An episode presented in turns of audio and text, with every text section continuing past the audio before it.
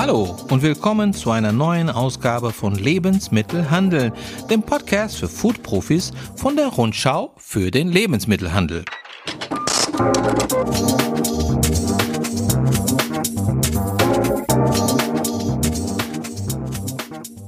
Mein Name ist Marcelo Crescenti und ich bin der Chefredakteur dieser Fachzeitschrift für die Lebensmittelbranche, die es schon seit über 90 Jahren gibt.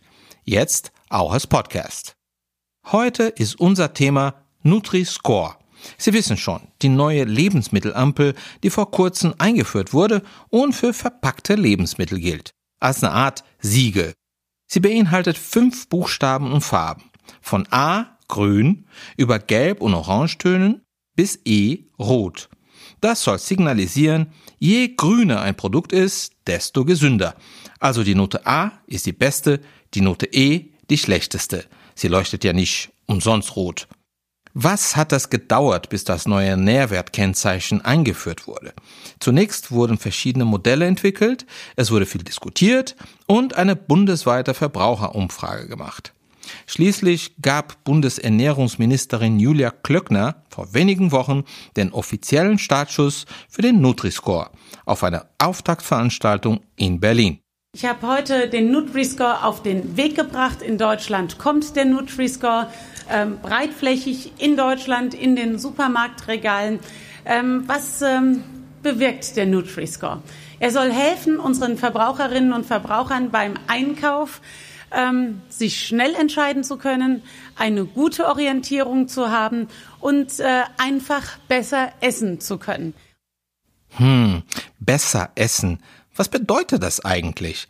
Zumindest aus Sicht der Erfinder des Nutri-Scores, das waren Franzosen, bedeutet das eine Ernährung mit weniger Zucker, weniger Fetten und gesättigten Fettsäuren und die Vermeidung von zu viel Salz.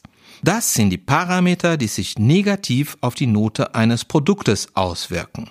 Positiv gewertet wird dagegen zum Beispiel der Gehalt an Ballaststoffen und Eiweiß und auch der Gehalt an Gemüse, Obst, Nüssen und Hülsenfrüchten. Das alles, diese Pros und Kontras, ergeben die Endnote und dies soll man mit der neuen Ampel direkt auf der Vorderseite der Verpackung sehen und sich nicht mehr mühsam aus den Kleingeschriebenen auf der hinteren Seite zusammenreimen müssen. Die Idee, der Supermarktkunde vergleicht die Produkte und kauft im Idealfall das, was eine bessere Note hat und, zumindest laut Nutri-Score, gesünder ist. Ein Konzept, das bei den Verbraucherschützern durchaus Anklang findet. Warum ist das so? weil mit dem Nutri-Score werden drei Dinge möglich. Erstens, wir bekommen eine gute Verbraucherinformation auf den Lebensmitteln, die wir kaufen.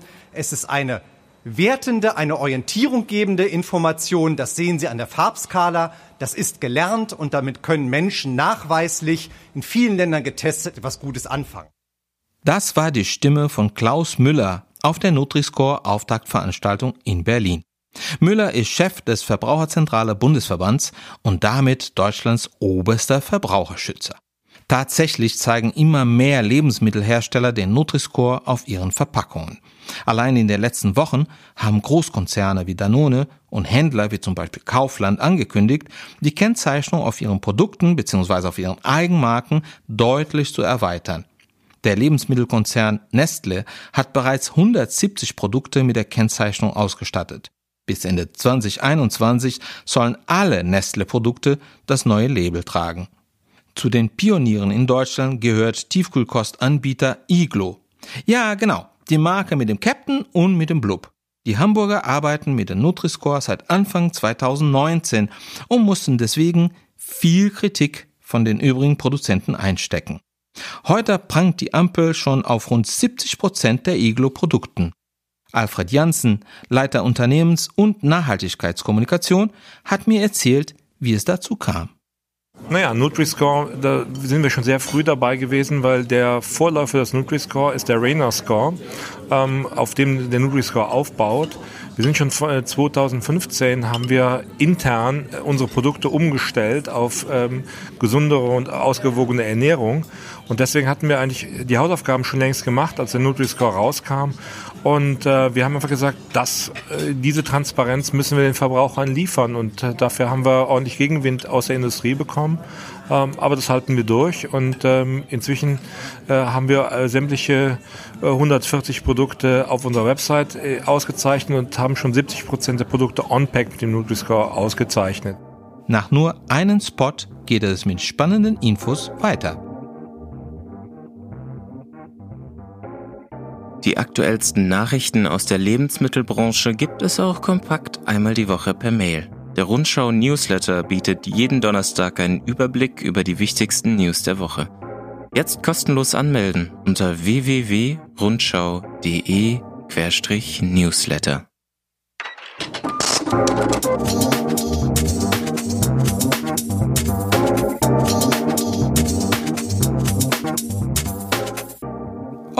der Nutri-Score ist jetzt da. Aber scheren sich die Konsumenten überhaupt darum? Aus einer überhaupt nicht repräsentativen Umfrage in meinem privaten Umfeld würde ich sagen, der Bekanntheitsgrad hat noch Luft nach oben. Aber man hat durchaus schon mitbekommen, dass es so eine Ampel jetzt gibt. Schauen wir auf ein paar aktuelle Studien. Laut Unternehmensberatung PwC finden 89 Prozent der deutschen Verbraucher den Nutri-Score gut. In einer Umfrage des Marktforschungsinstituts Apinio sagen 91 Prozent der Befragten, dass sie ein einheitliches System für die Lebensmittelkennzeichnung als sinnvoll empfinden. 60 Prozent glauben, dass der Nutri-Score wirklich zu einer gesünderen Ernährung beitragen kann. Bei PwC sagen zudem 85 Prozent, dass die Kennzeichnung verpflichtend sein sollte. Und das ist einer der strittigen Punkte des Nutri-Scores. Die Kennzeichnung ist für die Hersteller erst einmal freiwillig. Findet die Industrie okay, die Verbraucherschützer weniger. Sie befürchten, dass damit keine Vergleichbarkeit im Regal hergestellt werden kann. Wenn ein Produzent die Ampel zeigt und der andere nicht, wird es in der Tat schwierig, unübersichtlich. Dazu sagt Ministerin Klöckner, ich würde es gerne verpflichtend einführen. Es geht europarechtlich nicht. Mir war es wichtig, alle mitzunehmen, alle an einen Tisch zu holen, das wissenschaftlich begleiten zu lassen und europarechtlich dem auch Genüge zu tun, dass wir eine Verbraucherbefragung auch gemacht haben. Das war die Voraussetzung. Jetzt gilt es, den Nutri-Score noch bekannter bei den Verbrauchern zu machen. Das versucht das Ernährungsministerium gerade mit einer umfangreichen Informationskampagne und mit Videos im Internet und in den sozialen Medien. Besser essen ist jetzt ganz einfach. Mit dem Nutri-Score kannst du ab sofort die Nährwertqualität auf den ersten Blick erkennen und vergleichen. Vorne auf der Packung. Denn Joghurt ist nicht gleich Joghurt. Pizza nicht Pizza, Müsli nicht Müsli. Achte auf den Nutri-Score. Einfach besser essen. Ob die Lebensmittelampel wirklich eine sinnvolle Einkaufshilfe für die Verbraucher wird, hängt also vom Interesse der Verbraucher ab und auch davon, wie viele Hersteller mitmachen. Will heißen, ob das Siegel breit eingesetzt wird oder nicht. Man sollte dabei wissen, dass Hersteller nicht einfach ein paar Produkte herauspicken und mit der Ampel äh, auszeichnen können. Wenn sie mitmachen, sind sie verpflichtet, nach einer gewissen Zeit ihre ganze Produktpalette umzustellen. Unternehmen wie Danone, Rewe, Lidl und Kaufland haben sich in einem gemeinsamen Brief an die EU für die europaweit verpflichtende Einführung von Nutri-Score eingesetzt. Das will ebenfalls der Lebensmittelverband, fordert aber zuerst Nachbesserung am Nutri-Score-Algorithmus. Also, die Lebensmittelampel steht erst am Anfang. Wohin dieser Weg letztendlich führen wird, wird sich in den nächsten Jahren zeigen. Natürlich, die Rundschau bleibt dran.